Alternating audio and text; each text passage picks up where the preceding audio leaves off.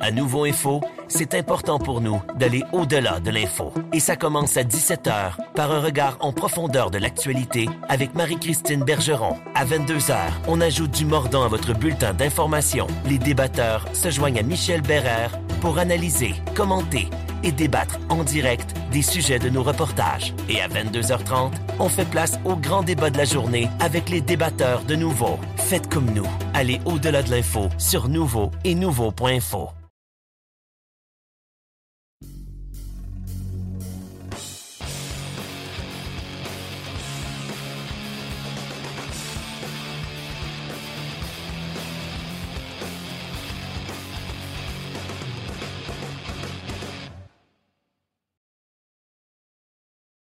nouvelle présentation de notre balado-diffusion sur la glace, édition du 7 décembre, édition numéro 9 de la saison 2020-2021. Beaucoup, beaucoup d'intervenants aujourd'hui. On a quatre invités lors de notre balado sur la glace. Euh, quatre invités qui vont se succéder, des entrevues que j'ai réalisées euh, ce matin ou euh, vendredi dernier. Euh, on va s'entretenir notamment avec Martin Lavallée, adjoint au commissaire de la Ligue de hockey junior majeur du Québec. Question de faire le point à la suite de l'arrêt des activités de la LHJMQ. À quoi est-ce qu'on peut s'attendre au retour en janvier? Ben, il en sera abondamment question avec euh, l'adjoint au commissaire Gilles Courteau de la LHJMQ. On va s'entretenir également, c'est une entrevue que j'ai réalisée vendredi dans le cadre euh, des, émissions Sport 30 5 à 7 avec René Fassel, président de la Fédération internationale de hockey sur glace on la rejoint en Suisse et on va vous présenter un extrait quand même de cet entretien que j'ai eu avec lui euh, vendredi. On va également s'entretenir avec une euh, personne toujours très sympathique que je connais depuis très longtemps, Claude Bouchard, entraîneur adjoint des Saguenay-Chicoutimi. Parce qu'en fin de semaine, ça a été l'anniversaire le 5 décembre, donc c'était samedi, l'anniversaire d'une remontée extraordinaire dans la Ligue de hockey junior majeur du Québec, alors que Claude Bouchard dirigeait à l'époque les Foreurs de Val-d'Or dans un match contre les Huskies de Rouen-Noranda. On va revenir sur cet épisode et on va profiter pour discuter un peu avec lui de d'autres sujets, euh, notamment euh, la disparition presque complète des bagarres dans la LHJMQ depuis le début de la saison. également, en toute fin d'émission, je, je, vous présente euh, un court entretien que j'ai eu avec Étienne Pilote, un jeune députeur qui travaille pour l'Armada de Blainville-Boisbriand, qui a déjà travaillé pour les Olympiques de Gatineau et qui est aussi le députeur-chef dans la Ligue junior 3A des Braves de Valleyfield. Qu'est-ce que ça fait un recruteur en pleine pandémie? Bien, évidemment, ce n'est pas évident. Alors, on va discuter un petit peu avec Étienne en fin euh, d'émission. Étienne, qui soit dit en passant, est le fils de Stéphane Pilote, euh, recruteur pour les Ducks d'Anaheim. Alors, euh, si des fois on devient joueur de hockey ou journaliste de père en fils, on peut peut-être devenir recruteur également de père en fils. Alors, on va faire un brin de jazette avec Étienne Pilote.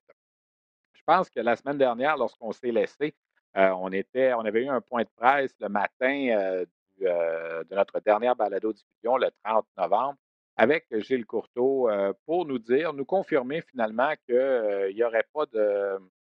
En fait, il n'y avait pas eu le point de presse. Il y avait eu un communiqué pour nous dire qu'il y aurait un point de presse le lendemain pour nous dire que la saison était mise sur pause, était mise sur pause jusqu'à fort probablement à la mi-janvier. Alors, euh, ce matin, ben, je pense que c'est important de rejoindre Martin Lavallée. Puis pour ceux qui, évidemment, là, comme vous, qui nous suivez chaque semaine, aimaient beaucoup le hockey junior, je pense qu'on va répondre à beaucoup de vos questions là, dans le prochain entretien qu'on a avec Martin Lavallée. Euh, format des séries éliminatoires, date limite pour les transactions, euh, comment on va établir le classement, le dossier des joueurs européens. On a fait le tour de plein de sujets avec euh, Martin Lavallée, qui est l'adjoint au commissaire Gilles Courteau, qui a été celui qui a été pas mal en charge du projet de la bulle à Québec. cette, espèce de présentation de match en environnement protégé qui a très bien fonctionné pour cette formation du circuit euh, qui a eu lieu le mois dernier. Alors, on va s'inspirer un peu de ça pour euh, peut-être en présenter d'autres euh, bulles comme celle-là en janvier et en février, selon les allures qu'auront les zones au Québec, les fameuses zones rouges, en espérant qu'on va se débarrasser de ça le plus tôt possible. C'est ce qu'on souhaite tous, évidemment. Alors, ben, tiens, sans plus tarder, on va y aller avec ce premier entretien, une entrevue qui a été réalisée un peu plus tôt dans la journée du 7 décembre avec euh, Martin Lavallée, commissaire adjoint de la Ligue de hockey junior majeur du Québec. Alors, notre invité, c'est le commissaire adjoint de la Ligue de hockey junior majeur du Québec, Martin Lavallée. À la blague, j'ai commencé à dire c'est le Bill Daly de la Ligue de hockey junior majeur du Québec. Martin, euh, premièrement, merci d'être là. Euh, tu en as amené, en amené quand même beaucoup là, depuis le début de cette saison-ci. Euh, la bulle à Québec, c'est un peu, je dirais pas ton projet à toi, mais quelque part, c'est toi qui as coordonné beaucoup de choses. J'aimerais ça qu'on revienne d'abord là-dessus. Est-ce que ça a été au-delà de tes espérances, la façon dont ça s'est passé? C'est sûr que le, résultat a été très positif. c'est ce qu'on souhaitait. Par contre, on, avait déjà établi que ça se pouvait qu'il survienne des cas pendant l'événement euh, à Québec. Et puis, heureusement, tout s'est euh, très bien déroulé. Ça a été un succès sur lequel aujourd'hui on peut, bâtir et puis euh, espérer poursuivre le calendrier au retour des fêtes. M. Courteau nous a parlé aux médias la dernière fois, mardi dernier, le 1er décembre, pour confirmer la nouvelle que vous aviez publiée le lundi, à savoir que les activités étaient terminées pour 2020 et qu'on reprendrait, on ramènerait les joueurs à partir du 3 janvier 2021. Ces joueurs-là devront faire une quarantaine de 14 jours. Donc, on ne pouvait pas espérer de match LHJMQ, là, disons, avant le 17, quelque part entre le 17 et le 20 janvier. Le souhait numéro un, c'est qu'évidemment, on puisse faire un, genre de calendrier euh, que les équipes puissent voyager. Mais en ce moment, c'est loin d'être évident. Donc, il y a l'option de faire d'autres bulles. Le 1er décembre dernier, sauf erreur, Martin, vous nous avez dit, en parlant de l'après-midi du 1er décembre, que vous aviez euh, une première réunion comité hockey pour discuter un peu de la suite. Qu'est-ce que tu peux nous partager par rapport à cette réunion-là? Ben, la, première chose, euh, ce qu'on a établi, c'est effectivement de, pouvoir regarder la, possibilité de tenir d'autres environnements protégés euh, au retour des fêtes, advenant la possibilité ou l'interdiction, si on veut, de poursuivre un calendrier qui est, régulier. Ça, ça a été la première chose. Ensuite de ça, on a regardé parce que euh, déjà, hein, on va être rendu au mois de janvier. il va falloir regarder le format des, séries éliminatoires. Donc, on a, euh, on a planché, on a regardé différentes possibilités. Euh, ce qui est intéressant, c'est que les équipes et euh, les, personnes qui sont présentes sur le comité et qui représentent chacune des 18 formations ont tous manifesté l'intérêt puis le, souhait le prioritaire d'avoir des, des, séries éliminatoires puis qu'une équipe puisse soulever la Coupe du Président là, à la fin de la saison. Ça, ça, a été un élément qui a été discuté. Et puis, évidemment, bon, mais tout, tout ce qui peut euh, englober ou entourer, si on veut, la saison régulière, que ce soit période de transaction, euh, tous les liens là, qui euh, doivent se faire autour de cette réglementation-là. Quand tu parles de comité hockey, c'est quoi? C'est les 18 DG? Est-ce que c'est carrément aussi simple que ça ou c'est une partie des DG seulement? C'est une partie des DG qui sont présents sur le comité. Il y a des représentants aussi au niveau du, du bureau du commissaire qui sont là. Et puis, euh, chaque, euh, chaque DG présent représente d'autres formations, amène euh, les opinions et puis discute autour de sujets qui sont, qui sont précis, qui sont établis. Bon, ben OK. Essayons d'en parler un peu de sujet. Vous avez dit en début de saison, on aimerait ça jouer 60 matchs. Je pense que 60 matchs pour chaque équipe maintenant. Considérant que vous avez joué 111 matchs au total sur 60, ça en aurait pris 540 si on fait des mathématiques. Alors, je pense pas qu'on va pouvoir jouer 400 quelques matchs après les fêtes, que ce soit en voyageant ou avec des bulles, entre, par exemple, la mi-janvier et le début avril. Alors, est-ce que c'est déjà établi quelque part que là, vos attentes envers un calendrier de 60 matchs ne sont plus là? Effectivement, ça va être euh, difficile de se rendre à 60. Euh, évidemment, si on pouvait repartir rapidement euh, un calendrier régulier, il y aurait toujours la possibilité de l'atteindre, mais surtout du côté des provinces maritimes qui ont joué davantage de, parties. Euh, mais on a effectivement discuté de quelle façon on pourrait s'organiser euh, le classement final de la saison, advenant la possibilité où les équipes n'auraient pas disputé 60 parties ou encore n'auraient pas disputé un certain nombre de matchs équivalents d'une équipe à l'autre. Donc, on irait avec le pourcentage de points comme ça se fait. Exemple, dans la Ligue américaine, il y a des sections qui ne jouent pas le même nombre de matchs, euh, même en temps normal, sans pandémie. Alors, on va se diriger vers quelque chose comme ça. Effectivement, on ne réinventera pas la roue, Stéphane. On va essayer de regarder. Euh, qu'est-ce on a regardé ce qui s'est fait ailleurs et puis de quelle façon on peut, euh, on peut maximiser, là, puis rendre ça le plus simple et puis en même temps le plus efficace. Donc, le, pourcentage, là, ça demeure une avenue fort probable est-ce qu'on pourrait y aller avec un format hybride? Genre, les maritimes sont capables de voyager, ils voyagent, ils jouent leur calendrier. Les 12 équipes au Québec, on est obligé de faire des bulles parce que le rouge reste plus longtemps. Est-ce que ça, c'est quelque chose d'envisageable ou si vous voulez une uniformité? Euh, on va regarder la possibilité dans, pour chacune des divisions. On, va regarder notre concept de division. C'est certain que le classement euh, avec pourcentage va être important quand on va déterminer le classement final au niveau du classement général parce qu'on sait que vient avec ça toute la, la, le repêchage. Euh, la séance de sélection. Donc, à ce moment-là, il faut déterminer un classement général et euh, inévitablement, si euh, les équipes ne disputent pas le même nombre de parties, on devra regarder le pourcentage comme facteur de, de classement. Tu as parlé de la date limite des transactions. Normalement, c'est le 6 janvier. On s'entend que ça, c'est déjà repoussé. Est-ce que vous avez planché là-dessus en ce moment? Il y a des idées qui ont été, qui ont été partagées par des, directeurs gérants on va regarder avec euh, l'aménagement des premières bulles, de quelle façon on pourrait euh, étirer le plus possible la période de transaction. Euh, au niveau, il faut regarder évidemment le facteur scolaire aussi, c'est quelque chose qui, doit être pris en compte. donc, c'est toutes les choses qui, ont été mises sur la table qu'on va regarder, mais effectivement, la période de transaction pourrait être étirée de quelques semaines au retour des fêtes. On parle de quoi? Peut-être aller jusqu'en février, quoi, ou euh, des, choses comme ça? Il y a encore des choses qu'il faut qu'on regarde parce que, comme on le sait, euh, au niveau de que ce soit de la Fédération internationale ou de Hockey Canada, il y a certaines réglementations qui sont euh, déjà établies sur des dates limites de transfert. Donc, il faut, faut regarder ça avant d'établir une date précise, mais on pourrait aller jusqu'au début février pour le prolongement d'une période de transaction. Tu as effleuré le sujet du format des séries. Moi, j'ai écrit un texte un peu là-dessus aussi il y a quelques jours. 18 équipes en série, est-ce que c'est ça va être ça cette année? Est-ce qu'on peut déjà confirmer quelque chose comme ça en raison des circonstances? Euh, le, comité qui s'est rencontré a discuté effectivement de cette possibilité-là. C'est un souhait compte tenu de, l'orientation qui est prise actuellement euh, au niveau des, euh, du nombre de parties de certaines équipes. on le sait, Sherbrooke est toujours à cinq parties. Euh, donc, à ce moment-là, il faut regarder euh, avec un certain nombre minimum de, matchs joués, de quelle façon on pourrait intégrer le maximum d'équipes. Puis, euh, s'il faut intégrer les 18 formations, on, les équipes se sont manifestées à être ouvertes à cette possibilité-là. Est-ce que le dossier des joueurs européens a avancé. Je sais qu'il y a un paquet d'Européens qui appartiennent à des équipes de la LHMQ qui vont rentrer au Canada pour le, championnat mondial de hockey junior et donc ce sera probablement plus simple de les rediriger dans leur équipe respective à, partir du 5 janvier. Mais pour les autres qui, exemple, ne, participent pas au mondial junior, est-ce que ça, ça avance parce que ça fait grincer des dents à plusieurs endroits en ce moment? C'est euh, absolument, c'est un dossier qui est, euh, je dirais, épineux. Euh, qui n'est pas simple. On doit, euh, comme n'importe quelle autre organisation ou euh, sphère de la société, il y, a une, réalité qui est présente au niveau de la pandémie à laquelle on doit faire face, puis respecter aussi.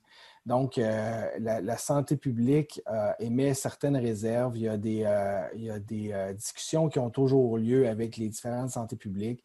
Euh, euh, de nos quatre provinces et même des autres provinces euh, pour les autres ligues. c'est un travail qui doit être mis en commun, qui, nécessite beaucoup de, beaucoup de discussions. Et puis, ce qu'on souhaite dans un premier temps, c'est que les joueurs qui vont, être, qui vont participer au championnat du monde puissent demeurer ici et puis aussi de pouvoir admettre différentes, différents, les autres joueurs qui n'auront pas participé au championnat du monde. On a parlé des bulles. M. Courteau disait la semaine dernière, euh, il y a un, cahier de charge qui a été fait pour justement euh, demander aux équipes intéressées d'organiser ces bulles-là, parce que j'ai l'impression qu'on n'aura pas le choix de passer par là un certain temps avant d'avoir un calendrier euh, peut-être plus régulier plus tard. on a parlé d'exclusivité d'utilisation de l'aréna. On a parlé, entre autres, d'avoir assez de vestiaires pour toutes les équipes. Est-ce qu'il y a eu beaucoup d'intérêt en ce moment? Est-ce que tu peux nous dire déjà, euh, oui, il va y avoir des bulles à tel endroit, tel endroit euh, à la fin du mois de janvier? On n'a pas euh, reçu officiellement l'ensemble des candidatures. Plusieurs équipes ont levé la main comme quoi ils étaient intéressés. Je pense que d'identifier des équipes déjà, ce serait un peu précipité parce qu'elles ont jusqu'au 15 décembre pour soumettre les différentes candidatures. Il y a des démarches qui doivent être prises par chacune de ces organisations-là pour s'assurer du respect du cahier de charge. Mais ce que je peux dire, c'est qu'il y a déjà plusieurs équipes qui ont manifesté la volonté de recevoir. Puis nous, on était à identifier aussi différents formats d'environnement protégé qui pourraient se faire. Euh, avec un certain nombre d'équipes, que ce soit quatre équipes, que ce soit euh, trois ou même six formations, dépendamment des endroits, pour essayer le plus possible que l'ensemble de nos équipes puissent euh, recevoir ces environnements protégés-là. Est-ce que le risque financier de l'organisation de ces bulles-là appartiennent à celles qui l'organisent ou si c'est partagé parmi les équipes qui vont être dans ces bulles-là? Ce qu'on souhaite, c'est que l'ensemble des équipes qui participeront euh, puissent, euh, puissent, partager les frais qui sont encourus par les, les environnements protégés. Puis est-ce qu'on a évalué en coût la différence que ça va coûter d'organiser ça versus d'avoir un calendrier régulier pour les équipes? ben, je vous dirais que le, coût va ressembler étrangement aux coûts qui sont associés à les, les, voyages quand les équipes ont à, voyager entre elles pour euh, un calendrier qui est régulier. Donc, on essaie le plus possible de, réduire euh, les dépenses euh, qui sont associées à ces voyages-là, d'être le plus conforme aux pratiques qui se font dans les années, qui se sont faites dans les années précédentes. OK. Peut-être une dernière question. Est-ce que vous avez une date en tête pour prendre une décision? Exemple, est-ce qu'on y va avec des bulles à la fin janvier ou est-ce qu'on y va avec le calendrier? Est-ce que vous, dans votre esprit, les, les gens alentour de la table se sont dit, ben, faut savoir, exemple, au retour des fêtes, euh, qu'est-ce qu'on fait puis comment ça s'enligne, au moins pour repartir la, roue? C'est sûr que la réponse la plus simple, ce serait de dire le plus rapidement possible qu'on peut être euh, fixé je pense que ce serait le plus simple pour l'ensemble de nos équipes. Par contre, euh, lorsqu'on avait tenu le premier événement à Québec, on s'était entendu avec la santé publique au niveau du Québec qu'on souhaitait absolument faire un post-mortem avec eux. Euh, et on va faire la même chose aussi avec l'ensemble des santé publiques de nos quatre provinces. Donc, on est justement à planifier les rencontres avec les différentes santé publiques d'ici la période des fêtes pour s'assurer que euh, ce qu'on souhaite réaliser puisse bien se faire puis être conforme aux directives et aux attentes des, euh, santé publiques. Donc, j'entrevois que dès le retour des fêtes, on soit capable déjà d'avoir une bonne idée de, comment va se passer, ne serait-ce que les premières semaines d'activité euh, au retour. Et est-ce que c'est. Ben, je m'en permets une dernière, Martin, je te laisse aller après. Est-ce que c'est possible que le reste de la saison ne se, ne se joue que dans des bulles si jamais la, la situation ne s'améliore pas dans les, euh, dans les provinces maritimes et ici au Québec?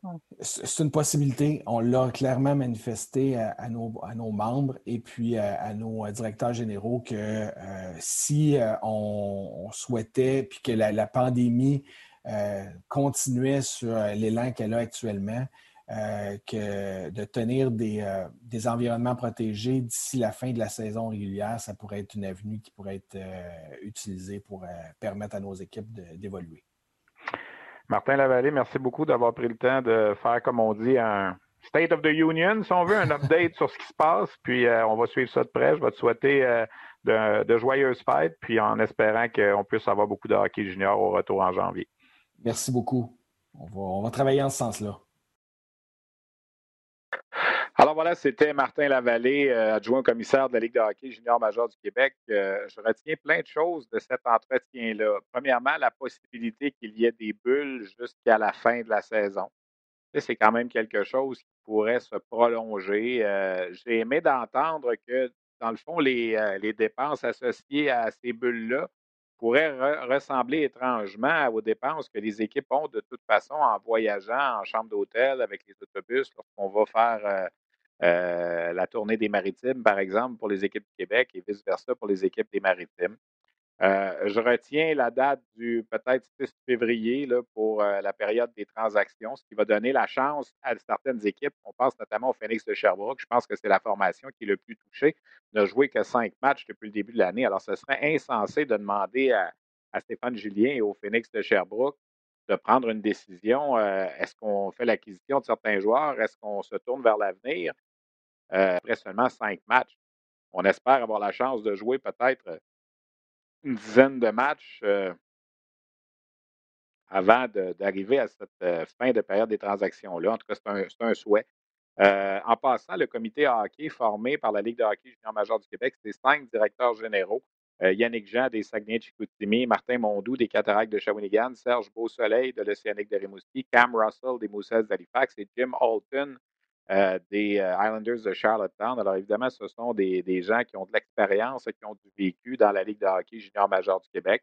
Et eux mettent leur expérience à profit en compagnie des gens de la Ligue pour arriver à un format des séries où il y a fort à parier qu'on aura les 18 équipes euh, des séries de la Ligue au complet dans les séries. On sait qu'en Ontario, on a déjà annoncé un début de saison en février. On disait qu'on aurait seulement 8 équipes en série cette année sur 20. Alors, la Ligue junior majeure du Québec euh, va un peu dans une direction opposée. Euh, l'important, je pense, c'est oui, tu veux avoir un champion, tu veux que ce champion-là soit crédible, si on veut, mais je pense que c'est important que les, joueurs jouent des matchs aussi. pour les recruteurs euh, de la Ligue nationale, de voir ces jeunes-là à l'œuvre. Alors, si tout le monde participe aux séries, il y aura plus de matchs et des matchs haute intensité, on, l'espère. On sait, que la Coupe Memorial est censée être dans les deux dernières semaines de juin à Oshawa ou à Sault-Sainte-Marie. Donc, il y a du temps encore et on peut se croiser les doigts, puis peut-être qu'en mai, euh, en fin avril, mai, les choses vont s'être replacées un petit peu, puis on va être sorti de ces fichues zones rouges-là. Il y aura peut-être eu, évidemment, les, campagnes de vaccination contre le virus qui auront, qui auront commencé, qui vont faire en sorte que euh, la société va ouvrir quelque peu. Dans cette même lignée-là, euh, vendredi euh, dernier, on s'est entretenu avec le président de la Fédération internationale de hockey sur glace, M. René Fazel, qui incidemment devait prendre sa retraite cet été, avait annoncé qu'il se retirait après 26 ans à la tête de la Fédération internationale. Pandémie oblige, le congrès de la Fédération internationale n'a pas eu lieu, alors M. Fazel est toujours en poste. Euh, Évidemment, le premier événement qui va avoir lieu depuis le début de la pandémie de la Fédération internationale, bien, ça va être le championnat mondial de hockey junior qui va avoir lieu à Edmonton à compter du, 25 décembre prochain. Les cas de COVID augmentent en Alberta à une vitesse effarante. On a presque autant de cas en Alberta qu'au Québec, avec deux fois moins de population. Euh, on a vu ce qui est arrivé avec l'équipe canadienne qui termine aujourd'hui, le 7 décembre, sa quarantaine de 14 jours les joueurs vont recommencer à prendre l'air à partir de demain, le 8 décembre. Alors, on trouve important à RDS de, s'entretenir avec M. Fazel, avec qui j'ai une belle relation. J'ai réalisé quand même plusieurs entrevues avec lui au fil des, des nombreux championnats mondiaux de hockey junior que j'ai eu la chance de couvrir. Alors, euh, l'entretien au complet est disponible sur la RDS.ca.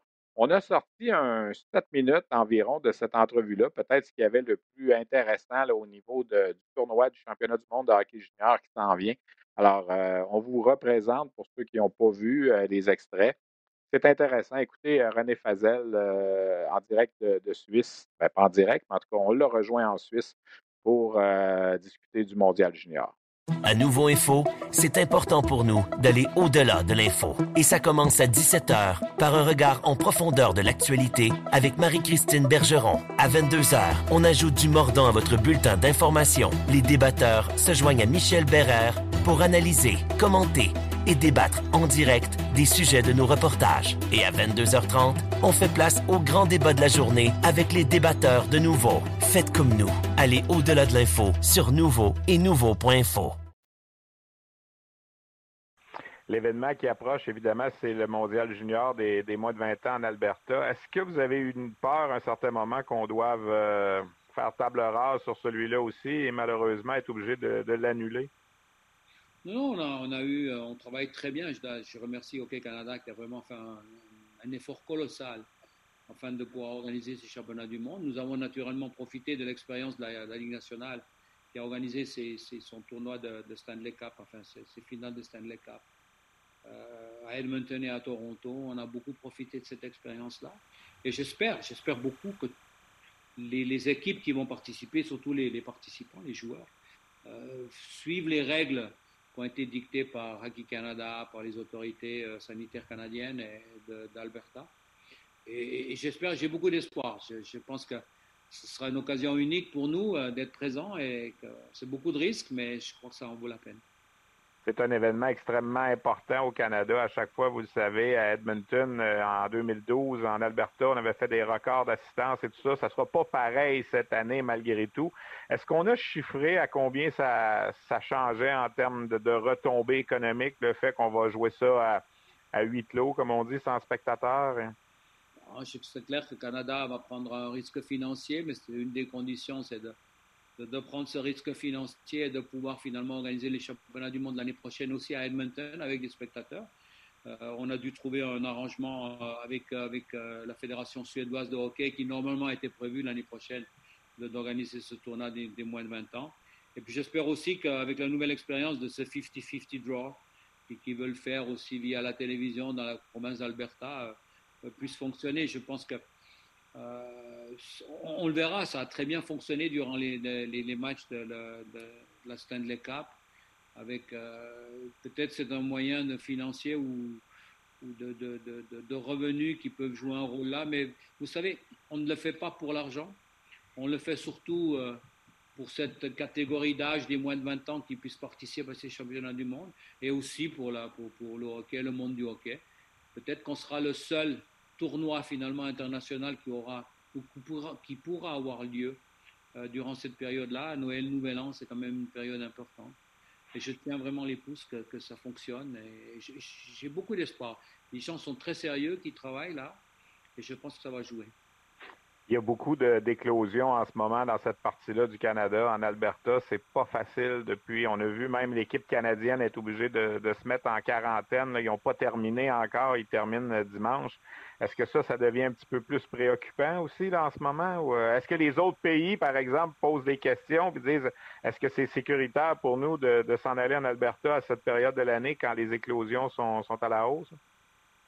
Oui, bah, de toute façon, ils vont être, euh, ils vont vivre dans cette bulle. Vous savez, bon, ils vont se mettre en, quarantaine, enfin en isolement à partir du 6 décembre ici, euh, chez nous en Europe. Et après, ils vont partir sur les différents aéroports pour les départs de, charter pour, aller directement à Edmonton. Là, à Edmonton, ils seront pris en charge et ils vont partir dans la bulle. Donc le risque, le risque n'est pas, n'est pas, je pense que n'est pas si élevé. Et puis il faut être quand même sincère. Vous savez, je crois qu'on n'a eu aucun décès en dessous des, de l'âge de 60 ans ici, surtout ici en Suisse. Donc ce sont des jeunes, qui sont des athlètes qui sont en très bonne forme, en très bonne santé.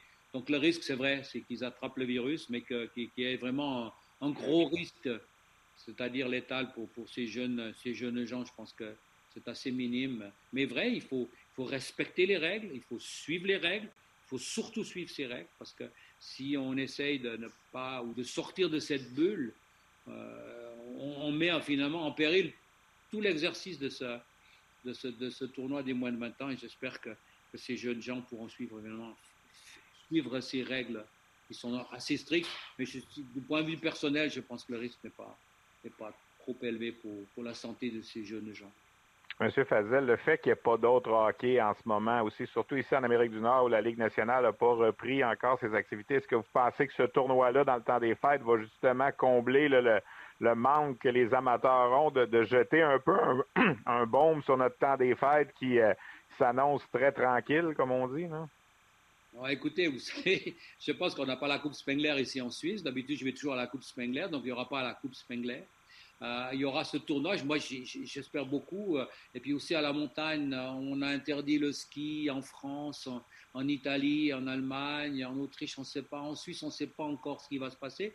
Donc, on risque finalement de, de, vivre des, périodes de fête sans sport aucun.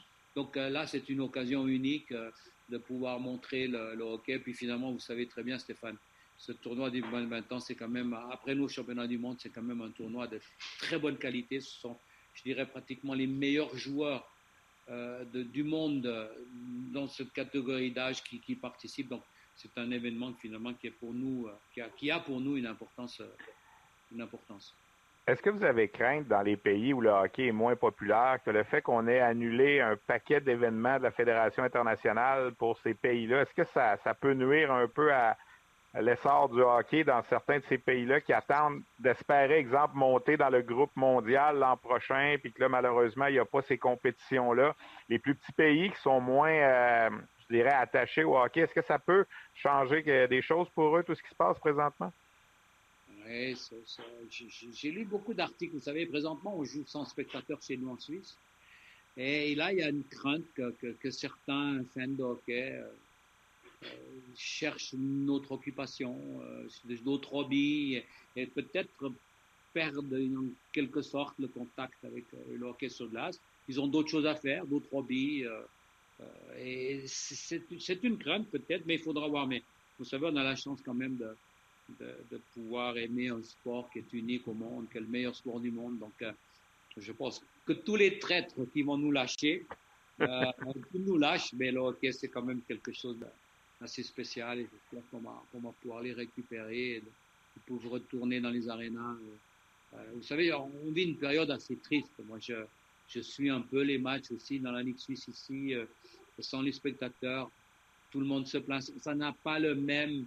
La, la, la, enfin, vous savez ça, Stéphane, ça n'a pas le, le, même parfum, le même, la même la même passion, la même chose. Donc, euh, encore une fois, euh, que les vaccins arrivent vite et qu'ils nous débarrassent de ce virus de malheur. Monsieur Fazel, vous êtes un ancien arbitre. Là, on a annoncé que le tournoi de cette année ne va être officié que par des officiels canadiens euh, qui n'arbitrent pas nécessairement des fois de la même façon que les officiels européens. Est-ce que ça, pour vous, ça cause un problème ou si c'est pas si grave? Après tout? L'important, c'est qu'on ait un tournoi, puis on va voir des arbitres canadiens arbitrer les matchs des équipes canadiennes, ce qu'on voit pas habituellement. Écoutez, j'étais quand même un des précurseurs de cette idée parce qu'on en a parlé à l'interne chez nous à la fédération. Je pense que euh, c'est assez compliqué d'aller trouver. Vous savez, c'est bien d'aller mettre une équipe comme, comme la Suisse ou les Allemands ou les Suédois les confiner, de les mettre en, isolement comme on le fait maintenant.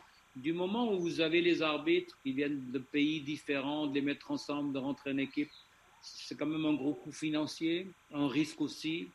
Euh, généralement, ce ne sont pas les arbitres professionnels, donc ils créent quelques soucis. Et j'ai dit euh, avec M. Kourman, donc, qui, est responsable des arbitres chez nous, j'ai dit pourquoi pas finalement euh, prendre que des Canadiens, finalement ça ne pose aucun problème pour vous, Canadiens nord-américains, parce que vous avez l'habitude en Ligue nationale, vous vous avez des Canadiens ou des Américains. Je pense que c'était une occasion unique, nous aussi, pour montrer qu'on a, confiance au, système canadien.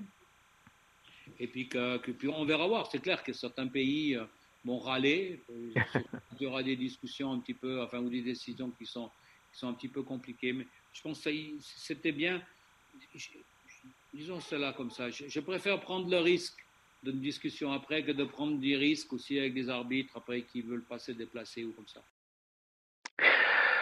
Alors voilà, c'était René Fazel, président de la Fédération internationale de hockey sur glace, qui m'a bien fait rire quand il a dit que certains pays vont peut-être râler un peu parce qu'il n'y a que des arbitres canadiens qui sont là dans le tournoi. Euh, durant euh, le prochain championnat du monde de hockey junior. Jamais en fédération internationale, un arbitre euh, canadien l'arbitre le Canada euh, et vice-versa, les États-Unis, tous les pays. Mais question de sécurité, je pense que c'était la chose à faire. Il est confiant, puis vous savez quoi, je suis confiant aussi. J'ai l'impression que la bulle va être extrêmement étanche lorsque les joueurs vont arriver à Edmonton. on va réduire le nombre à 25 joueurs par équipe. On va entrer dans cette bulle-là et par la suite, si tout se passe bien, ben, on verra comme euh, le tournoi de la. Tu sais, au fond, il y a moins d'équipes à Edmonton, 10 qu'il y en avait cet été 12. On sait cet été, il y en avait 12 à Toronto, 12 à Edmonton quand ça a commencé. Il n'y a eu aucun cas de COVID durant les éliminatoires de la Coupe Stanley. Là, on n'a que 10 équipes au lieu de 12 et pour une période beaucoup plus restreinte. Je veux dire, euh, ceux qui ont été jusqu'au bout là, dans les séries de la Coupe Stanley ont passé plus de deux mois là, dans cette bulle-là, dans cet environnement-là. Là, on parle de à partir du 13 décembre au, 5 janvier, 6 janvier, là, pour les équipes qui vont aller jusqu'au bout. Alors, grosso modo, on parle de trois semaines, trois semaines et demie. Alors, je pense que ça va, j'espère que ça va bien se passer. Je regardais en fin de semaine, euh, les, euh, à RDS, on a représenté les finales de 2015-2017. Je n'avais pas besoin de les revoir pour m'en rappeler, mais ça m'a démontré encore une fois comment c'était enivrant le mondial junior. Et je pense que les gens ont besoin de ça dans le temps des fêtes pour euh, se changer les idées. Et ça va inciter, ça va forcer les gens, je pense, à rester à la maison, puis à, vraiment suivre ce tournoi-là. Le Canada qui va jouer à heure de grande écoute. J'ai confiance qu'on va y arriver. Et d'ailleurs, au cours des prochains jours, pour compléter avec l'équipe Canada Junior, avant d'enchaîner avec un autre sujet, euh, euh, apprendre, la santé publique d'Alberta souhaite qu'au plus vite, l'équipe Canada Junior puisse réduire son nombre de joueurs à 25 et non 46, comme c'est le cas présentement. Selon ce que j'ai pu comprendre, le plan de Hockey Canada, ce serait d'avoir une séance d'entraînement demain, le 8 décembre, parce que ça fait deux semaines que les joueurs n'ont pas patiné et essayer de tenir deux matchs intra-équipe euh, mercredi et jeudi, les fameux matchs rouge-blanc, question de se remettre dans le bain un peu et pour que vendredi, on puisse annoncer euh, les décisions. Alors, j'ai l'impression que le Hockey Canada négocie présentement avec la santé publique à l'Alberta pour dire que d'ici vendredi, on, va avoir réduit là, à 25, 26 ou 27 le nombre de, joueurs présents au camp présentement parce qu'on veut essayer de donner une chance à tout le monde quand même de se faire valoir. Faut-il rappeler qu'il y a des joueurs qui n'ont même pas embarqué sur la patinoire avant que la, quarantaine de 14 jours commence. Je vous en parlais un petit peu plus tôt euh, en fin de semaine. C'est l'anniversaire. Ça a été samedi, le 5 décembre, l'anniversaire d'un match qui a eu lieu dans la Ligue junior majeure du Québec. Et la Ligue a été fondée en 69-70 selon moi, c'est le plus grand retour dans l'histoire d'un match de la LHGMQ, un match régulier. Les Foreurs de Val d'Or disputaient la victoire au Husky de Rouen-Noranda, un mardi soir à Val d'Or en décembre 2000. Fameux match de la guerre de la 117, comme on l'appelle en Abitibi. Les Foreurs avaient toute une machine cette année-là. C'est l'année de Simon Gamache, c'est l'année de Brandon Reed. D'ailleurs, si vous vous souvenez, ceux qui suivaient le hockey junior à cette époque-là, les Foreurs ont gagné la Coupe cette année-là et ont perdu en finale, en prolongation, lors du tournoi de la Coupe Memorial en Saskatchewan contre les Rebels de Red Deer, dirigés par Brent Sutter. Ça, c'est autre chose. Claude Bouchard était une recrue, un entraîneur recru à ce moment-là, qui avait travaillé avec euh, les Cataractes de Shawinigan, notamment dans les années précédentes, comme adjoint avec Denis Francoeur. Et là, il obtenait sa première chance comme entraîneur-chef dans la LHJMQ avec les Foreurs de Val-d'Or. Dominique Ricard, qui a été longtemps entraîneur et DG des Voltigeurs de Drummondville, était son adjoint avec les, euh, euh, Foreurs. Et ce soir-là de décembre, on accueille les Huskies de Rouen-Noranda qui sont dirigés par Jean Pronovo, qui sont une bonne équipe aussi cette année-là, et qui ont dans le filet Maxime Wallet, qui est le gardien d'équipe Canada Junior. Et on est à un de, des derniers matchs avant qu'il quitte pour le camp d'équipe Canada Junior au début du mois de décembre. Maxime Ouellette, qui avait aussi joué pour Équipe Canada Junior l'année d'avant. Les Huskies avaient été cherchés dans une transaction. Bref, on a un match entre une super bonne attaque, une bonne équipe et un bon gardien. C'est 6 à 2 pour les Huskies de Rouen-Noranda. Il reste moins de 3 minutes à faire. Et finalement, les Foreurs ont orchestré une remontée incroyable, ont marqué quatre buts dans les euh, euh, deux dernières minutes et demie et ont finalement gagné le match en prolongation 7 à 6. Alors, c'est un match historique dans l'histoire de la Ligue junior majeure du Québec. C'est un match historique, évidemment, pour les partisans des Foreurs, surtout qu'on a réussi ce tour de force-là contre les Huskies. Alors, ça m'a tenté, ça m'a donné l'idée vendredi de passer un petit appel avec Claude Bouchard. Claude Bouchard, qui est un entraîneur adjoint maintenant avec les Saguenay de qui travaille avec Yannick Grant. Moi, j'ai connu Claude à l'époque où j'étais étudiant à Jonquière je travaillais pour la Ligue Midget 3A avec l'équipe de Jonquière, les Cascades qu'on appelait à l'époque. J'étais l'annonceur maison des matchs et Claude Bouchard, c'était le marqueur, chronométreur marqueur des matchs euh, des euh, Cascades à l'époque. Alors, on travaillait ensemble dans euh, les matchs Midget 3. On s'est connus comme ça. Puis, c'est toujours resté quelqu'un que j'apprécie beaucoup, commerce très agréable. C'est le fun de jaser avec lui. Alors, on a parlé évidemment de la pandémie, de ce passe avec les Saguenay Chicoutimi présentement, euh, qui vont évidemment eux aussi observer la pause du temps des fêtes. On est revenu sur ce fameux match d'il y a 20 ans. Et en terminant également, j'ai un sujet que, que je voulais vous parler aujourd'hui parce qu'on est en pause. On a beaucoup parlé des bagarres en début de saison. Il y a eu seulement, en 111 matchs depuis le début de la saison, il y a eu seulement 5 bagarres. C'est rendu anecdotique. Euh, en sol québécois, il y a eu un seul combat depuis le début de la saison. Les quatre autres combats ont lieu lors des matchs présentés dans les maritimes. Dans la bulle à Québec, euh, pas eu de combat non plus. Alors, c'est quelque chose qui est vraiment en voie d'extinction. Et j'ai abordé ce sujet-là avec Claude aussi, qui est un vétéran entraîneur qui est là depuis plus de 20 ans dans la Ligue, il était adjoint dans les années 90 et tout ça. Alors, on a parlé de tout ça dans cet entretien que j'ai réalisé vendredi, que je vous présente, qui est euh, extrêmement intéressant. J'espère que vous avez trouvé ça intéressant. Claude Bouchard, entraîneur adjoint des Saguenay. Mon invité, Claude Bouchard, entraîneur adjoint chez les Saguenayens de Chicoutimi. Euh, Claude, premièrement, merci de prendre le temps de jaser avec nous. J'avais envie de faire un, brin de discussion avec toi aujourd'hui. Oui, on va parler de, souvenirs, mais j'aimerais ça aussi qu'on fasse le point euh, depuis l'annonce de la Ligue en début de semaine que là, il n'y aurait probablement pas de hockey avant peut-être le 20 janvier, puis qu'on ne sait pas trop euh, de quelle façon ça va se passer. Comment les joueurs réagissent face à tout ça, puis même les entraîneurs, comment vous êtes face à cette situation-là? Ben, je te dirais que quand on est sorti de la bulle, euh, nous, on a joué notre dernier match euh, jeudi, le, jeudi à Québec. On se doutait un petit peu honnêtement qu'on ne jouerait pas là, avant les fêtes. On s'entend que euh, je pense que c'est beaucoup d'organisation, c'est beaucoup de planification, une bulle comme ça a été fait à Québec. Honnêtement, ça a été c'était super bien organisé. ça a été fait de façon super professionnelle. Alors, on se doutait qu'il restait deux semaines. À partir de la semaine prochaine, on s'entend que les gars sont en examen à l'école. Alors, il y avait une courte période de deux semaines où on aurait pu avoir cette bulle-là, mais comme je te dis, c'est beaucoup de planification, beaucoup de préparation. Alors, j'aurais été bien surpris qu'on joue avant Noël. Que je pense qu'à ce niveau-là, les gars ne euh, sont pas nécessairement surpris qu'on ne joue pas là, avant les fêtes. Euh, nous, ici, on pratique encore quand même jusqu'au 10 parce que euh, d'ici à jeudi prochain, les gars, ils ont des examens, des travaux à remettre à l'école. Alors, ils font les écoles ici à l'Arena. Alors, on va pratiquer quand même jusqu'à jeudi prochain. Puis après ça, ben, on va les laisser là, aller chez eux. On s'entend que présentement, la majorité des gars ont hâte de retourner chez eux, considérant ce qu'on vit euh, euh, depuis la fin du mois d'août. Ben, c'est sûr que les gars, c'est pas évident.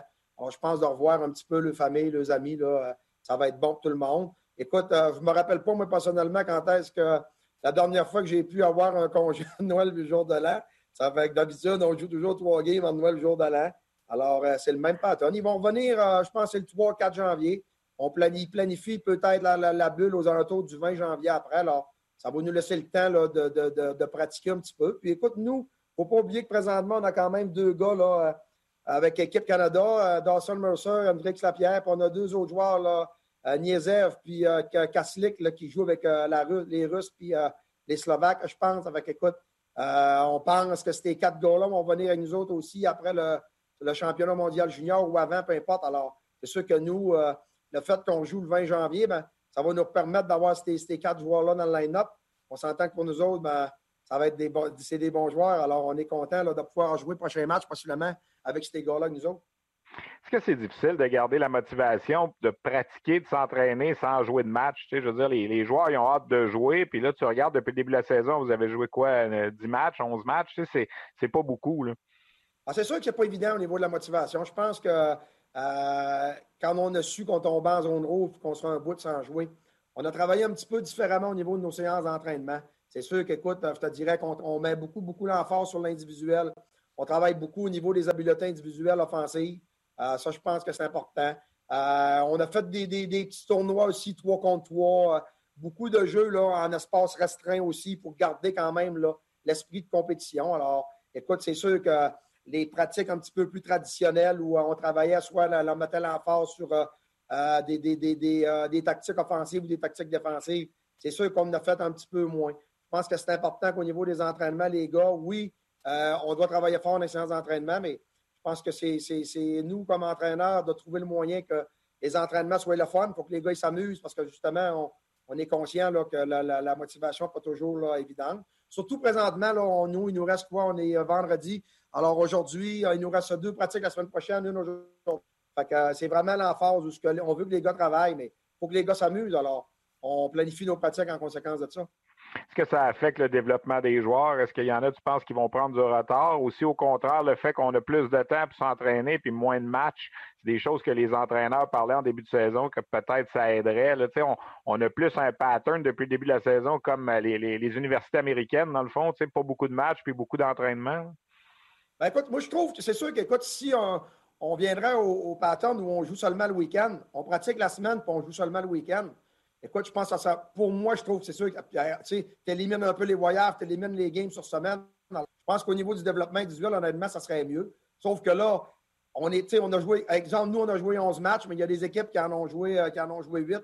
Sherbrooke en a joué 5. Alors, c'est sûr qu'à un moment donné, ce n'est pas, euh, pas l'idéal. Oui, on travaille beaucoup sur l'individuel. Aussi, ça nous permet de travailler des choses sur lesquelles euh, régulièrement, on ne met pas nécessairement beaucoup d'emphase. Ça, c'est un point positif, mais je pense que dans rendu euh, au junior majeur comme ça, les gars, euh, ils ont besoin de jouer. Il reste que c'est des compétiteurs.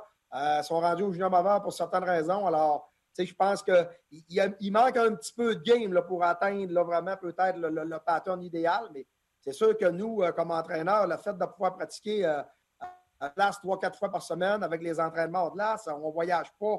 C'est sûr que pour nous, c'est des situations rêvées. on se rappelle souvent dans les années précédentes, là, on était des fois trois, quatre, cinq semaines avec les voyages, les matchs sur semaine. On avait de la misère à pratiquer une à deux fois par semaine. Alors, puis les même chose au niveau des entraînements de glace. Alors, c'est sûr que ça devient difficile à un moment donné, puis euh, c'est exigeant physiquement, mentalement. Alors, je te dirais qu'il manque. Avoir joué tout le temps les deux matchs par fin de semaine comme c'était prévu au début, pense que pour nous, au, niveau du groupe des entraîneurs puis des joueurs, je pense que c'est la situation idéale. On s'entretient avec Claude Bouchard, puis là, on va faire un retour euh, il y a 20 ans, Claude. Je sais que je vais probablement te faire sourire avec ça parce que c'est pour moi, c'est un match historique dans la Ligue junior majeure du Québec. Ça se passait le 5, euh, le 5 décembre en 2000. Euh, les Foreurs de Val-d'Or jouaient contre les Huskies. On connaît la rivalité. Tu dirigeais les Foreurs. Tu étais un entraîneur recru. C'était ta première saison. On sait que tu avais toute une équipe. D'ailleurs, vous avez, euh, vous avez gagné la Coupe du Président cette année-là. Puis là, il se passe une situation où, euh, pour rappeler aux gens un peu qui sont pas au courant de ce match-là, les Huskies ont pris les devants 6 à 2 en début de troisième période avec trois buts rapides. Il reste moins de 2 minutes 30 à jouer. Et là, les Foreurs marquent quatre buts et gagne le match en prolongation 7-6. Je te vois déjà sourire. Suis sûr que tu t'en rappelles comme si c'était hier. Est-ce que, je vais te poser la question, est-ce que tu y croyais? Est-ce que c'est quelque chose, oui, vous aviez une grosse phase de frappe, mais que quelque chose comme ça se produise, moi, je pense que c'est un des plus gros retours de l'histoire de la LHGMQ, marqué à 17-54, à 18-19, à 18-57, à 19-36, après avoir manqué un lancer punition 10 secondes avant, puis de gagner le match à 31 secondes de la prolongation contre un des meilleurs gardiens de la Ligue à ce moment-là, Maxime Ouellet. C'est quand même exceptionnel. Rappelle, moi un peu de, cette soirée-là. Ben, écoute, c'est sûr que on avait vraiment un groupe de compétiteurs, ça, c'est sûr, mais de penser qu'à 6-2, avec moins de 3 minutes à jouer dans la game, que tu, euh, tu risques de gagner ce match-là. On avait une grosse attaque. Hein? On s'entend que cette année-là, on a scoré des buts. Écoute, euh, je me rappelle des matchs, on avait gagné 12, on scorait 12, 13, 14 buts. On avait battu Québec, je pense 15 à 2. On avait battu Moncton 14 à 1. C'est l'enfer, l'attaque qu'on avait. On, on, était vraiment un club qui était vraiment, vraiment axé sur l'offensive. Alors, écoute, on a, on a fait quand même beaucoup de, de, de, de remontées dans cette saison-là, mais c'est sûr qu'elle est, est, particulière. Je te dirais que ce match-là, honnêtement, ça a été un match baromètre parce que on savait qu'on avait une bonne équipe. On savait qu'on avait une attaque qui était, qui était dévastatrice, mais quand tu fais un retour comme ça, ben, au niveau de ta confiance, après, tu te dis, écoute, il n'y a rien d'impossible. Hein? Puis, euh, euh, on avait une conférence qui était très, très forte. Hein? Nous, on, on, avait une bonne équipe, mais Rouen avait une bonne équipe. Euh, euh Shawinigan était fini, je pense, avec 116 points cette année-là. Il y avait une équipe aussi très, très bonne. Victoriaville, même chose. Alors, on savait qu'on avait une conférence qui n'était pas, qui pas évidente. On allait arriver dans les séries, ça serait difficile. On a pogné Victo tout de suite encore de finale. Shawinigan en demi. Alors, ça a été des, des, séries qui auraient pu aller d'un bord ou de l'autre. Mais je dirais que ce match-là nous a permis vraiment de, croire en nos moyens. On savait après ça qu'il n'y avait rien euh, d'impossible. Que même si notre conférence était très forte, ben, on avait l'attaque aussi là, pour, euh, pour être capable de, de, gagner des matchs de cette, cette importance-là. Mais si je reviens proprement dit à cette game-là, écoute, je me rappelle la 6-2 euh, sur le. Je venais justement de coller ma quatrième ligne pour qu'il embarque. Puis là, euh, on a fait 6-3. Puis là, tu connais un peu Simon Gamache dans le temps, comment est-ce qu'il était, Simon Gamache. Ça fait que là, quand on a fait 6-3, j'avais collé la quatrième ligne. Là, Gamache, il est sur le banc, il se vire, il me regarde, il non. Il dit, ah ouais, il dit, euh, on l'embarque, nous, on pas à 4. Il dit, ah ouais, ouais, on l'essaye. Fait que, euh, ligne embarquée, on a fait 6 à 4. Fait que, euh, on s'entend que Gamache, écoute, c'est. Gamache et Brendan Reed, c'était deux compétiteurs, c'était incroyable. sais, ces gars-là, je me rappelle Gamaf dans, dans séances d'entraînement. de notre ligne, il voulait lui scorer des buts dans la pratique, comme il voulait scorer des buts dans la game. C'était l'enfer, comment ce gars-là euh, avait le, désir de vaincre, puis avait le désir de, compter des buts. Fait que, lui, écoute, quand on a fait 6-3, il dit Claude, on l'essaye, il embarque. On a fait 6 à 4, puis euh, je me rappelle, à m'a donné une game à Québec, Gamache, il avait dit Claude, il dit eux autres l'an passé, là, il dit nous ont ramassé pas après il dit à un moment donné, il dit, il menait par 8, notre but, il embarquait le power play pareil. Il dit, là, ce soir, c'est nous autres qui se payent une traite. Je pense qu'on avait gagné ce game-là à Québec 14 à 2 ce soir-là.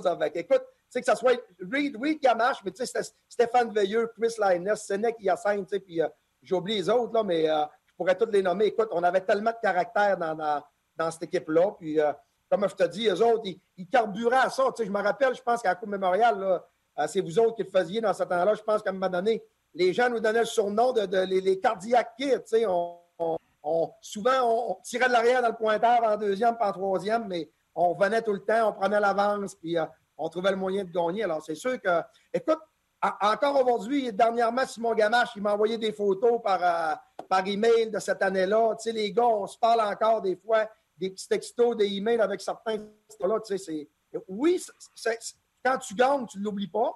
Mais on s'entend que cette année-là, ça a été particulier justement parce que, écoute, offensivement, compter des buts comme on a compté, c'était. Écoute, Gamache, c'est encore lui qui a le, record. de, il avait battu le record de Mario Lemieux là, euh, euh, cette année-là. Écoute, le nombre de points qu'il a fait en saison cette année-là, et le nombre de points qu'il a fait en série, c'est presque, euh, presque impossible de penser qu'en 2020-2021, on a, ça, va, ça, va, ça va se produire encore, compter autant de buts qu'il a fait cette année-là. D'avoir réussi ça, surtout contre les Huskies, qui était votre grande rivalité, ça, je pense que ça ajoutait. Je sais que dans le vestiaire des Foreurs, la feuille de pointage de ce match-là est encore accrochée au mur pour l'avoir vu dans les dernières années. Ben, écoute, c'est sûr que ça a été, euh, comme tu dis, la, rivalité était très forte. Moi, j'arrivais, c'était ma première année. Mais au fur et à mesure que les années ont avancé, on a développé une forte rivalité avec eux. Mais elle a toujours existé. Tu sais, pour les gens qui ne savent pas, c'est quand même un qu'une heure entre les deux villes, Rouen-Aranda, Val-d'Or. Puis, euh, écoute, ça, a coûté la job malheureusement à Jean Pronovo, qui était un très, très bon entraîneur. Euh, je pense qu'après ce match-là, euh, les gens y avaient approché à, 6-5 ou à 6-4 de ne pas avoir pris de temps mort. Il n'a pas pris de temps mort ni à 6-4 ni à 6-5. Il l'a pris à 6-6. Alors, comme tu dis, euh, la plus belle qu'on disait qu'on, comme tu dis, à 6-5, on a eu un lancer de punition, on n'a pas scoré. Il restait une trentaine de secondes. Alors, ça aurait été facile après le lancer de punition de dire, écoute, c'est fini, il n'y a plus de temps. Ça a mis au jeu. Tout de suite, ça a mis au jeu. Après, dans le territoire de Rouen, on, a gagné la mise au jeu et on a scoré. c'était ça, les Foreurs de Val d'Or cette année-là. Je me souviens que Jean Pronovo m'avait dit je voulais pas prendre un temps d'arrêt pour pas reposer leur gros, euh, leur gros joueur à l'autre bord. C'était un petit peu ça qui, était arrivé. C'est Alexandre Rouleau qui avait marqué le but gagnant en prolongation. Aujourd'hui, il, est recruteur pour les Blackhawks de Chicago. Puis on en parle souvent de ce match-là. Même lui, il ne l'a pas oublié. ah non, c'est ça. Puis, comme tu dis, Alex, on le voit justement parce qu'il est dépisteur avec Chicago.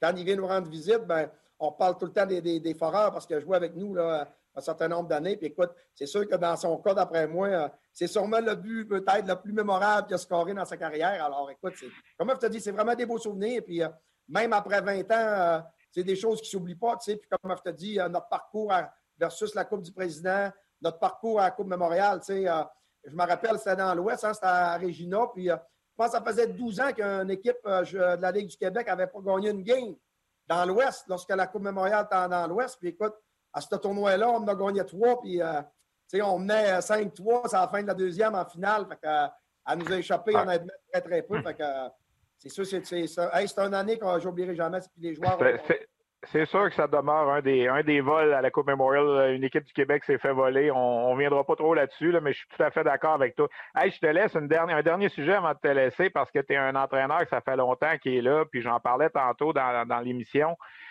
Il y a eu cinq bagarres en 111 matchs dans la Ligue cette année. On l'a réglé le problème?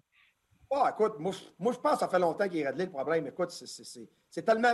Puis nous autres, des, des, vieux entraîneurs comme moi, on l'a vécu. Tu sais, je me rappelle, quand j'ai commencé dans la Ligue au milieu des années 90, c'est souvent c'était l'enfer. Dans les games hors concours, on sortait de là, ça se battait 10-12 fois. Ou, tu n'avais quasiment pas le choix. Si tu voulais faire ton nom dans le camp d'entraînement, il fallait que tu te battes. Je me rappelle des gars, là, des games inter-équipe, il y en a qui se battaient deux, trois fois par game. C'était game hors concours, game inter-équipe, dans les games régulières, c'était pareil. Mais au fur et à mesure que les années ont avancé, dans les dernières années, il se passe honnêtement, il se passe absolument rien. Ah, souvent, dans ces années-là, nos gars de quatrième ligne, faut être honnête. Tu avais un, des fois, tu avais deux. Il y a certaines équipes, même, il y avait trois toffs. Sur le, on a plein de guillemets des toffs. Écoute, au niveau de l'usabilité, OK, c'était moyen à cette heure. Les gars, tes gars de quatrième ligne, c'est tous des gars qui sont capables de jouer régulièrement, au même titre que tes, tes, défenseurs 5-6. Alors, tu sais, écoute, c'est ça.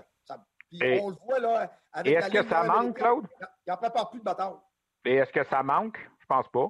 Pas en tout. Moi, personnellement, je ne sens pas, ça pas en tout, pas en tout. Puis, tu sais, nos jeunes qui, jouent avec nous autres aujourd'hui, ils n'ont pas été élevés non plus dans cette mentalité-là. Tu sais, la, mentalité de nos jeunes d'aujourd'hui versus la mentalité des jeunes qu'on coachait dans les années 90, au début des années 2000, la mentalité est bien, bien différente. les gars, ils n'ont pas été élevés de la même façon. Alors, c'est sûr que nous, on ne les coach pas de la même façon non plus. Alors, tu sais, eux autres, ça moi, quand je leur raconte des souvenirs, justement, de ces années-là, ils me regardent en me disant, là, t'es pas sérieux, c'est pas, pas de même, ça fonctionnait, c'est impossible, tu sais. Fait que c'est pour ça que, écoute, moi, tu sais, des fois, on, met beaucoup, beaucoup d'emphase sur les. Mais tu sais, à un moment donné, il faut, faut, faire attention aussi par rapport à ça. Moi, je ne vois pas, vois pas ce qu'il y a de problème par rapport à ça. Ça ne se bat plus.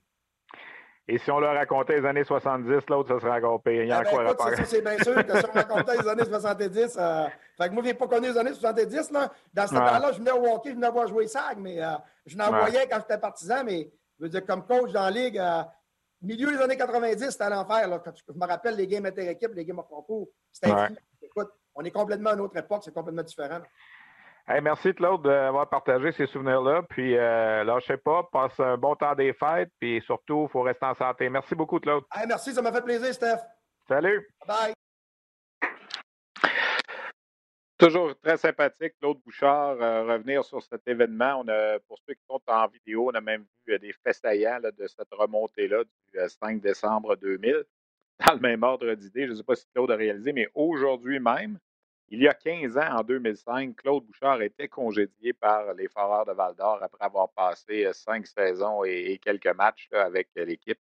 Euh, c'est une roue qui tournait, évidemment. On a revu Claude comme entraîneur-chef par la suite, notamment avec les Cataractes de Shawinigan, a travaillé avec Bécomo également, a travaillé avec Chicoutimi, était retourné dans les rangs midget, aussi diriger les élites de Jonquière à l'époque. Alors, c'est un entraîneur de carrière qui roule sa bosse dans le circuit depuis très longtemps et il pourra dire qu'il euh, a fait partie d'un match historique euh, en 2000. J'ai aimé aussi à la fin l'entrevue de son euh, point de vue sur les bagarres. Cinq combats en 111 matchs cette saison.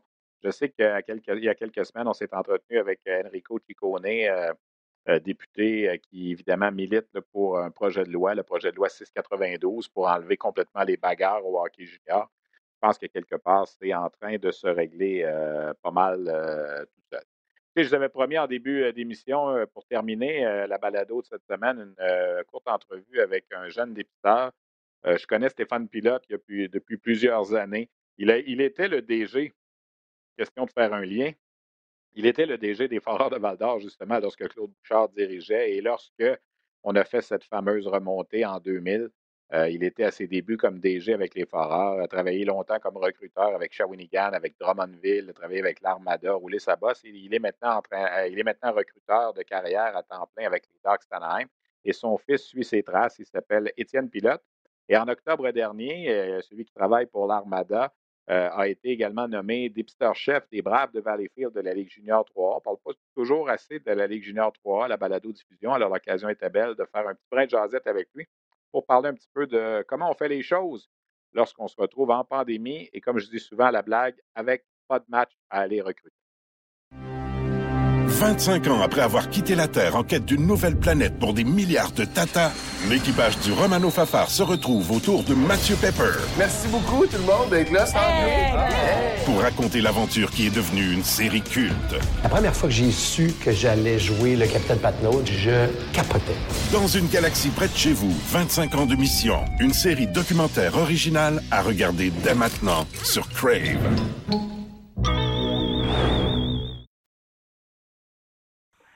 Mon invité s'appelle Étienne Pilote. Il est le dépisteur-chef des Braves de Valleyfield de la Ligue Junior 3A. Il est dépisteur avec cette équipe depuis quelques années, mais il vient d'être nommé dépisteur-chef en octobre dernier. Je pense, Étienne, la première question, euh, premièrement, merci d'être là. La première question, c'est qu'est-ce que ça fait un dépisteur quand il n'y a pas de match à aller voir?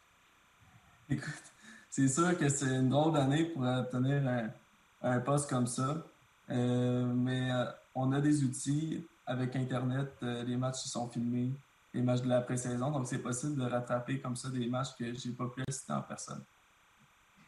On parle beaucoup d'utiliser la, vidéo puis tout ça. Alors, quand il y a des matchs, oui, mais là, je regarde, habituellement, vous regardez beaucoup les matchs de la Ligue Midget 3A, notamment. Euh, ils n'ont pas commencé leur saison encore. Ils ont joué quelques matchs, je pense, à 10 contre 10 avec pas de mise en échec au début. C'est pas évident, là. Écoute, il n'y a rien d'évident là-dedans. nous autres, les joueurs ont dû s'adapter, puis c'est à nous autres aussi de, s'adapter. C'est sûr que là, euh, les pourparlers commencent pour, pour euh, débuter la saison en, mi-janvier, excuse-moi. Alors, c'est sûr qu'on a hâte, mais encore là, on ne sait pas si nous autres, on va pouvoir être là en personne, donc on n'a pas le choix de, de visionner sur l'Internet. Qu'est-ce qui est le plus gros handicap quand on fait que regarder des matchs à, l'écran versus être sur place? C'est l'ambiance, le langage non verbal des joueurs est très important.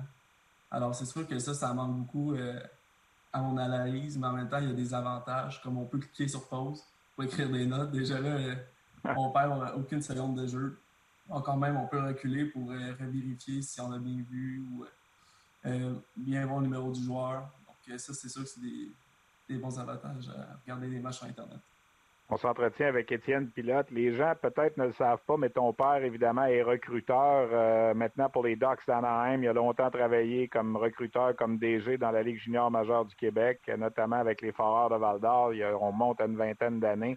Euh, avait gagné la Coupe du Président à l'époque comme DG, travaillé avec l'Armada. Il a un long CV. Est-ce qu'on devient euh, dépisteur de père en fils, comme on vient des fois joueur de hockey de père en fils, ou je vais prendre mon exemple, journaliste de père en fils aussi? Écoute, euh, mon père, il m'a jamais mis de pression pour faire euh, pour rien faire dans la vie. C'est vraiment moi qui ai décidé de. Au début, j'ai eu une entrevue avec les Olympiques de Gatineau. C'est sûr que ça l'aide. J'ai eu une entrevue à, cause de lui, mais rendu là, c'est moi à faire mes preuves et à montrer que je suis capable de faire le métier. Comment est-ce qu'on apprend ça? On suit son père quand on est plus jeune, puis on regarde ce qu'il fait, quoi. C'est un petit peu comme ça qu'on commence. Parce que, à ce que je sache, il n'y a pas d'école, il n'y a pas de cours euh, au cégep pour devenir recruteur au hockey. Non, mais c'est vraiment avec des discussions euh, de genre de hockey. Tu sais, c'est pas nécessairement avec euh, du monde des métiers, mais juste en parlant de hockey, tu, réussis à apprendre la game. j'ai joué aussi au niveau, pas au niveau, mais dans le hockey Québec, j'ai, joué quand même. Donc, ça l'aide à avoir une meilleure analyse je te dirais c'est vraiment en discutant puis à, prendre ça sur un, pas regarder ça comme un spectateur, mais essayer de, voir plus loin. À quel moment tu as décidé de justement peut-être tenter ta chance? Parce que là, premièrement, contrairement à ton père, tu ne gagnes pas ta vie avec ça. J'imagine que c'est un rêve un jour de peut-être y en arriver, mais en ce moment, c'est plus comme un travail d'appoint, puis euh, c'est pour la passion aussi. Là. Ouais, ouais, écoute, euh, Excuse-moi, j'ai manqué la question. Ben, je te disais que c'était plus par passion et non nécessairement comme travail pour gagner ta vie avec ça. Peut-être un jour, c'est ton rêve de, d'y arriver comme ton père, mais au départ, on ne gagne pas nécessairement notre vie comme recruteur au hockey euh, dans le junior 3A ou dans le midget 3A. Ah non, c'est sûr que on rentre dans nos dépenses, euh, mais c'est un rêve depuis que je suis jeune de, pouvoir faire ça, ce métier-là à temps plein. Donc, euh, on croise les doigts. J'essaie de monter un échelon à la fois, puis on verra avec la, avec l'avenir ce qui va se passer. Les jeunes qui n'ont pas la chance d'avoir peut-être leur père dans le milieu puis qui aimeraient faire ça, tu leur dirais quoi comme conseil? Ben, il y a, d'autres alternatives. Il y a des alternatives comme euh, ISS Hockey ou des firmes indépendantes comme euh, Hockey Prospect. Les autres, ils offrent aussi du coaching. Donc, c'est possible de, de, travailler avec eux autres ou encore une fois, tu peux écrire à une équipe junior majeur pour avoir un essai, pour euh, avoir une entrevue, tu sais, ça se fait. Puis, euh, il faut, faut pas que tu sois gêné, tu sais, il faut que tu poses des questions, il faut que tu parles à des gens. Si tu es gêné, tu rentreras pas dans le milieu, malheureusement. Et au-delà de regarder euh, le match, pas simplement comme un amateur, mais plus pour déceler des choses, c'est quoi peut-être la plus grande qualité? C'est d'être capable de voir ce que les autres ne voient pas dans un joueur de hockey? Euh, la plus grande qualité, c'est de, de jamais euh, s'arrêter à un match. dans le sens où les joueurs du début de l'année, c'est pas le même qu'à la fin de l'année. Faut pas que tu te fasses une opinion trop rapidement d'un joueur. Faut que tu le laisses évoluer. Faut pas que tu le, catégorises trop vite. Écoute, on va te souhaiter bonne chance. On va te souhaiter a, premièrement, il y a du hockey à aller voir. On se le souhaite tous, euh, plus, vite que plus tard.